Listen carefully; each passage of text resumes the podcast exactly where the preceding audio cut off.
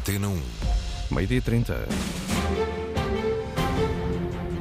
Jornal de Desporto. Títulos desta edição: João Gomes Dias. Hugo Souza pode chegar ao patamar de Ederson e de Júlio César. O guarda-redes que está a ser associado ao Benfica é elogiado aqui na Antena 1 por um antigo colega do Flamengo. Paulo Menezes, intransigente, não quer que o passo de Ferreira Benfica seja antecipado. Taremi já está de olho no jogo com o Vitória de Guimarães e sonha com o bicampeonato. Portugal conhece o calendário para os próximos jogos do Mundial de Handball, as convicções de Miguel Oliveira para a nova temporada e ainda o surf, o ténis e o futebol americano.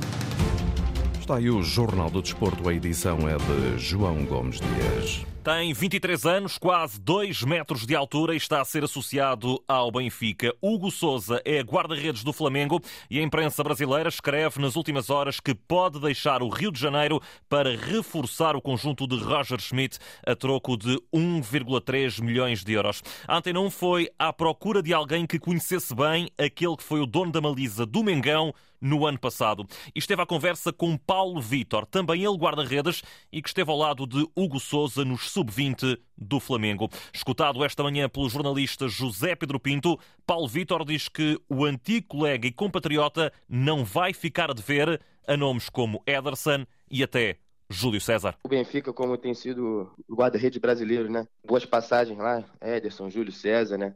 Acho que, que o Hugo pode ser mais um deles também. Ele tem capacidade para chegar a esse patamar, na sua opinião? Claro, claro, totalmente. E ele também conviveu com esses guarda-redes também, né? Acho que isso também deixa mais tranquilo se viesse concretizar isso, né? Habituado à pressão da torcida do Flamengo no Maracanã, Hugo Souza está preparado para a exigência do Benfica. Por mais que o Hugo seja jovem, né? Mas acho que ele passou por, por muitas coisas já que fez só ele crescer, né? É uma pessoa que sempre está procurando ajudar, né? Quem está do lado dele, tudo. Eu tive esse prazer ali de estar convivendo com ele dia a dia. Pressão, acho que ele não, não vai sentir não também, porque já vem de um grande clube, né? O Flamengo também tem muita pressão e ele sabe lidar com isso bem. Nesta entrevista, a Antena 1 Paulo Vitor também diz que Hugo Souza pode chegar ao mais alto nível na Europa, ou seja, que mesmo que chegue ao Benfica, não vai ficar pelo Clube da Luz. Eu tive o prazer de trabalhar com ele dia a dia, tudo, aprender bastante com ele. Para mim, o Hugo é desse nível para cima. Não me surpreende nada. Grande pessoa, grande guarda-redes, de muita, muita qualidade, pô. E é o, isso aí para mim não me surpreende é óbvio que pode acontecer para ele. E é dali para cima. Os elogios de Paulo Vitor não encontram eco em todos os adeptos do Flamengo, já que bastantes contestaram algumas exibições menos conseguidas deste guarda-redes. Mas os erros são um processo normal no crescimento de qualquer atleta. Acho que isso faz parte, né? Todos nós erramos na, na, na profissão. Não só na profissão, como em tudo, né? E a gente, acho que a gente aprende com isso. Acho que hoje ele é um cara muito muito melhor do que quando subiu no profissional. Os erros fazem para a gente só para para melhorar, né? As convicções de Pedro Vitor, agora guarda-redes eh, do Elvas, ele que lidera a Associação eh, de Futebol de eh, Porto Alegre no que diz respeito ao campeonato distrital, mas que foi colega de Hugo Souza no Flamengo, nos sub-20. Paulo Vitor entrevistado, ou melhor, Pedro Vitor entrevistado pelo jornalista José Pedro Pinto, a deixar muitos elogios a este guarda-redes que está a ser apontado, recordo, pela imprensa brasileira para reforçar o Benfica de Roger Schmidt. O Passo de Ferreira não cede, os castores não querem antecipar o jogo do Benfica a contar para a jornada 20 da Primeira Liga. Inicialmente marcado para 12 de fevereiro, mas que agora pode ser reagendado para 26 de janeiro devido à participação das Águias na Liga dos Campeões. Esta tarde, Paulo Menezes, presidente do Passos, vai reunir-se com as entidades competentes para que o jogo volte à data inicial e explica na Antena 1 aquilo que está em causa. O Passos Ferreira tem uma proposta que apresentou, proposta é essa que não passa pela realização do jogo nesta semana, que está a ser sugerida, Uh, mas que defende, na, na, na, naquilo que é a visão do Passos Ferreira, os interesses todos em conflito, seja o interesse do Passos Ferreira, seja o interesse do Benfica. Paulo Menezes reforça esta nota, diz que é preciso proteger o Passos, assim como todos querem proteger o Benfica. É tão legítimo o interesse do Benfica como o do Passos Ferreira, mas nós devemos tentar conciliá-los e não uh, escolher um em detrimento do outro quando eu acho que eles são possíveis de conciliar. É legítimo que o Benfica possa querer alteração, mas o Passo Ferreira não pode aceitar de forma alguma, de forma pacífica, uh, que se imponha ao clube jogar três jogos numa semana no seu estádio, em casa, com aquilo que é a deterioração do próprio relevado, mas também, acima de tudo, a falta de tempo de preparação num jogo que é decisivo também, eu diria, para o Passos Ferreira uh, a 30, uh, já agendado, que é Passos Ferreira Gil Vicente. Paulo Menezes, escutado pelo jornalista Ricardo Pinheiro, com vida difícil perante a Comissão Permanente de Calendários, que já contou com os votos a favor de Porto e Sporting para a antecipação desse Passos de Ferreira Benfica. A verdade é que, como aqui percebemos, o presidente da formação pacense quer voltar à data inicial, até porque o Passos tem também um objetivo, neste caso da manutenção, e o calendário vai ser muito apertado, com um jogo em particular diante do Gil Vicente, equipa que também está na luta pela a permanência. O Sporting já está a preparar o duelo da próxima sexta-feira frente ao Vizela, no estádio de Alvalade. Será o segundo jogo da jornada 17 da Primeira Liga, encontro marcado para as 9 e um quarto da noite. Os Leões estão a ver mais uma vez o nome de Pedro Porro a ser associado ao Tottenham e hoje a imprensa escreve que há três opções para Ruben Amorim reforçar o lado direito da defesa, caso o espanhol deixe mesmo o clube de Alvalade. São eles Sacha Boy, do Galatasaray, Paul Lirola do Elche e também Max Aarons do Norwich. No Porto, mercado praticamente mais uh, fechado no que diz respeito a possíveis entradas, sendo que em saídas temos destaque para Bruno Costa, vai mesmo seguir para a Arábia Saudita para reforçar a equipa de Pedro e Manuel. Posto isto, a equipa às ordens de Sérgio Conceição já não vai contar com o médio na preparação para o duelo do encontro diante do Vitória de Guimarães, marcado para o próximo sábado, numa caminhada que os Dragões querem continuar a dar rumo ao ambicionado bicampeonato. Foi isso que já deixou claro o Medi Taremi. Vamos a Guimarães com um plano definido. Como sempre, será tentar vencer. Taremi em declarações disponibilizadas agora pelas redes sociais do Porto. Também espera, claro, que o Benfica possa perder terreno na liderança da Liga. É importante vencer todos os jogos e tentamos fazer isso mesmo. Veremos o que vai acontecer com o Benfica, mas nós temos de fazer o nosso trabalho. Agora é continuar. Taremi, avançado iraniano, o melhor marcador do Porto na presente temporada. O Casa Pia falhou a salto ao quarto lugar da Primeira Liga. Os gansos perderam no Estoril por 2-0 e Felipe Martins, técnico dos Lisboetas, diz que a primeira parte acabou por comprometer todo o encontro. Podíamos ter feito algo mais, principalmente na primeira parte, mas neste momento temos que ser cerebrais e temos que dar os parabéns ao, ao Estoril. Acho que, na minha opinião, fez mais por, por ganhar o jogo e nós a seguir o nosso caminho. Depois dos 10 jogos sem vencer, o Estoril voltou aos triunfos, mas Nelson Veríssimo diz que a tempestade ainda não passou. Foi obviamente agradável depois de uma sequência uh, negativa nós voltarmos às vitórias em casa, perante o nosso público. Agora deixar o alerta, não conseguimos nada, apenas uma vitória. Estamos muito satisfeitos, obviamente o balneário está, está contente mas temos que continuar a nossa caminhada. O Estoril respira agora um pouco melhor na Primeira Liga, tal como o Gil Vicente, que também ontem venceu o Vitória de Guimarães por 2-1. A formação de Barcelos virou o resultado numa boa segunda parte, como destacou o técnico da equipa, Daniel Souza. Na segunda parte conseguimos dar uma boa resposta, mais controle, mais controle da bola, criamos as oportunidades, viramos o jogo e isso mostrou o caráter de facto da equipa e enquadra-se naquilo que eu pedi da, da, da, equipa ter mais consistência e de, de, apresentar consistência uh, também exibicional e nos resultados. Quanto à equipa do Vitória de Guimarães, mais uma derrota num derby minhoto, depois do afastamento na Taça de Portugal em Braga, agora derrota em Barcelos. Ainda assim, o técnico Moreno Teixeira diz que o lugar não está em perigo. Se eu não sentisse que tinha condições, era o primeiro a falar. É óbvio que tenho, é difícil o momento, mas desistir, isso é para os fracos e eu não sou fraco. Eh, sou responsável, sempre o disse, sou responsável, mas pela resposta que os atletas dão ao nível da entrega, pela qualidade que eu reconheço neles, acredito que seja sempre a solução.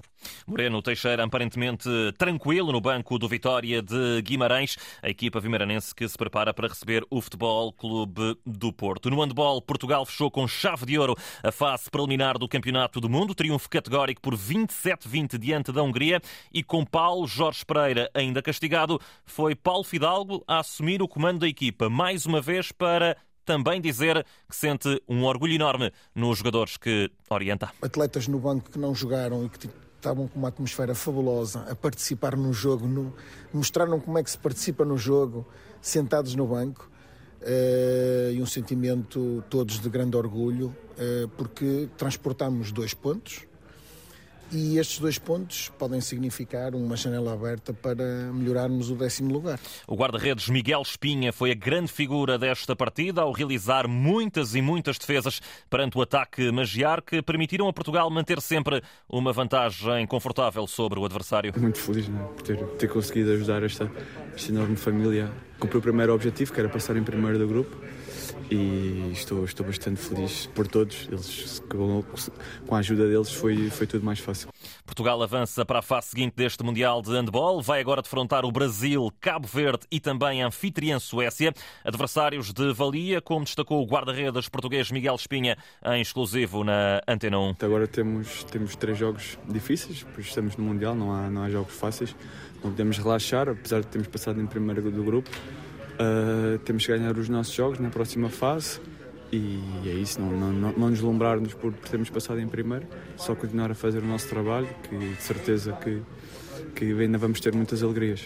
Portugal viaja agora para Gutemburgo, onde amanhã vai defrontar o Brasil às duas e meia da tarde. Depois, na sexta-feira, também às duas e meia, jogo com Cabo Verde. E finalmente, no domingo, sete e meia da tarde, é vez da Suécia. Três jogos para acompanhar, com informações do enviado especial da Antena 1, Nuno Perlouro. Ele que também já está a caminho de Gutemburgo e que esteve à conversa com um antigo handbolista português que agora, apesar de já não jogar, tem sido muito importante para a seleção portuguesa. Tudo contado pelo enviado especial da Antena 1 à Escandinávia. Está com os Heróis do Mar desde que chegaram à Suécia. Mário dos Santos é o guia da seleção nacional e explica o que faz junto da equipa. Tentar ajudar em tudo que seja prático para que a seleção não tenha problemas, digamos, fora do, do, do campo as horas dos jogos, o planeamento do, das refeições, quando o autocarro, toda a parte logística. Curiosamente, Mário dos Santos jogou handball em Portugal.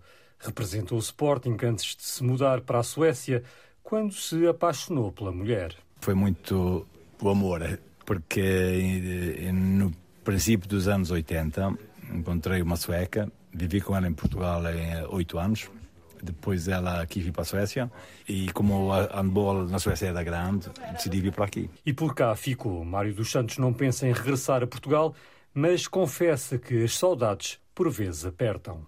Penso que regressar não irei, não irei fazer, para já porque tenho a vida organizada aqui. As minhas viagens a Portugal poderão ser com maior tempo, digamos, isto é, em vez de estar três semanas, depois tenho que voltar para trabalhar, fico se calhar três meses, depois venho, vou, venho, vou, venho. Como tenho família aqui, netos e os filhos, e tenho um apartamento também aqui, né? É a vida que penso que eu vou levar. E estar com a seleção nacional é estar perto do nosso país. Por isso, o desejo de Mário dos Santos é que a equipa chegue o mais longe possível neste Mundial. No, Perlouro, enviado especial da Antena 1 à Suécia, onde Portugal vai agora lutar pelo apuramento rumo aos quartos de final do Campeonato do Mundo de Handball. O que ia acontecer seria, desde logo, a melhor participação de sempre da seleção das esquinas em Mundiais. Recordo os próximos três jogos: Brasil, Cabo Verde e Suécia, para tentar ficar nos dos dois primeiros lugares do grupo e seguir rumo às oito melhores seleções do mundo. Miguel Oliveira não esconde que a KTM se transformou numa moto que já não correspondia aos objetivos pretendidos. Numa entrevista ao jornalista Manuel Pessino, Oliveira justifica a mudança para a Aprilia nesta temporada de 2023. Seguramente que não te levantas uma manhã e dizes, bueno, agora se acabou. Seguramente que não me levantei e disse, acabou. Foi um processo. Cheguei a um ponto em que me senti claramente superior à moto que tinha. E quando das conta e não encontras tecnicamente maneira de superar isso, aparece uma vontade de abraçar outras coisas. Há esta oportunidade. É a altura de aproveitar. Foi isso que aconteceu com a KTM. É a altura de, de cogerla. É o que ha passado com a KTM. Miguel Oliveira e o que correu mal na KTM. Depois de se ter sagrado campeã mundial júnior, a surfista portuguesa Frederica Vezelco partilhou a enorme felicidade que vive nos dias de hoje por ter conseguido fazer história para o desporto nacional. Super contente de poder marcar história para Portugal e fiquei super contente por ter recebido o wildcard porque eu não estava dentro do evento. Não me qualifiquei. Penso na palavra campeão mundial, realmente é o único momento que penso, pô, isto foi gigante tê-lo feito à frente de, do meu pai, do meu irmão já mais novo, que está a estudar nos Estados Unidos, e à frente de familiares e do meu treinador Rodrigo Souza, que veio desde Portugal para me poder acompanhar, fez tudo ainda mais emocionante. Título alcançado nos Estados Unidos, mas já com os olhos postos no resto do mundo e em particular nos Jogos de Paris, onde Kika Vezelko quer marcar presença em 2024. O meu objetivo é qualificar-me para o WCT, que sempre foi o meu sonho desde criança e vou continuar a lutar até conseguir lá chegar. E pronto, e também tenho o objetivo de me qualificar para os Jogos Olímpicos em 2024. Kika Vezelko, surfista portuguesa, que é agora campeã mundial júnior de surf. No ténis, voltou a chover em Melbourne, na Austrália. A jornada tem sido particularmente fustigada pelo mau tempo e o jogo de João Sousa foi afetado. O português que estava a defrontar o espanhol Roberto Bautista Agut perdeu o primeiro set por 6-3. Neste momento perdia também o segundo parcial por 1-0, já com um break de desvantagem, mas a chuva voltou a marcar presença nos cortes de Melbourne Park, pelo que o jogo só deve ser retomado amanhã manhã, uma vez que neste momento eh, são a praticamente meia-noite na Austrália e eh, por isso mesmo as condições até para o jogo ser realizado ainda no dia de hoje eh, deverão não estar reunidas e teremos apenas o retomar da jornada para o dia de amanhã. De hoje, destaque para a grande vitória de Andy Murray em plena Rod Laver Arena. Ele que bateu Matteo Berrettini em 5 a 7, vencendo no super tie-break da quinta partida o tenista italiano. De saída futebol americano, estão já definidas as meias finais de conferência na caminhada para o tão desejado Super Bowl. Na AFC, os Kansas City Chiefs vão ter pela frente os Jacksonville Jaguars, ao passo que os Buffalo Bills vão defrontar os Cincinnati Bengals. Já na NFC, temos os Philadelphia Eagles diante dos New York Giants e ainda os San Francisco 49ers a medirem forças com os Dallas Cowboys. Jornal do Desporto, edição João Gomes Dias. O desporto em permanência em notícias.rtp.pt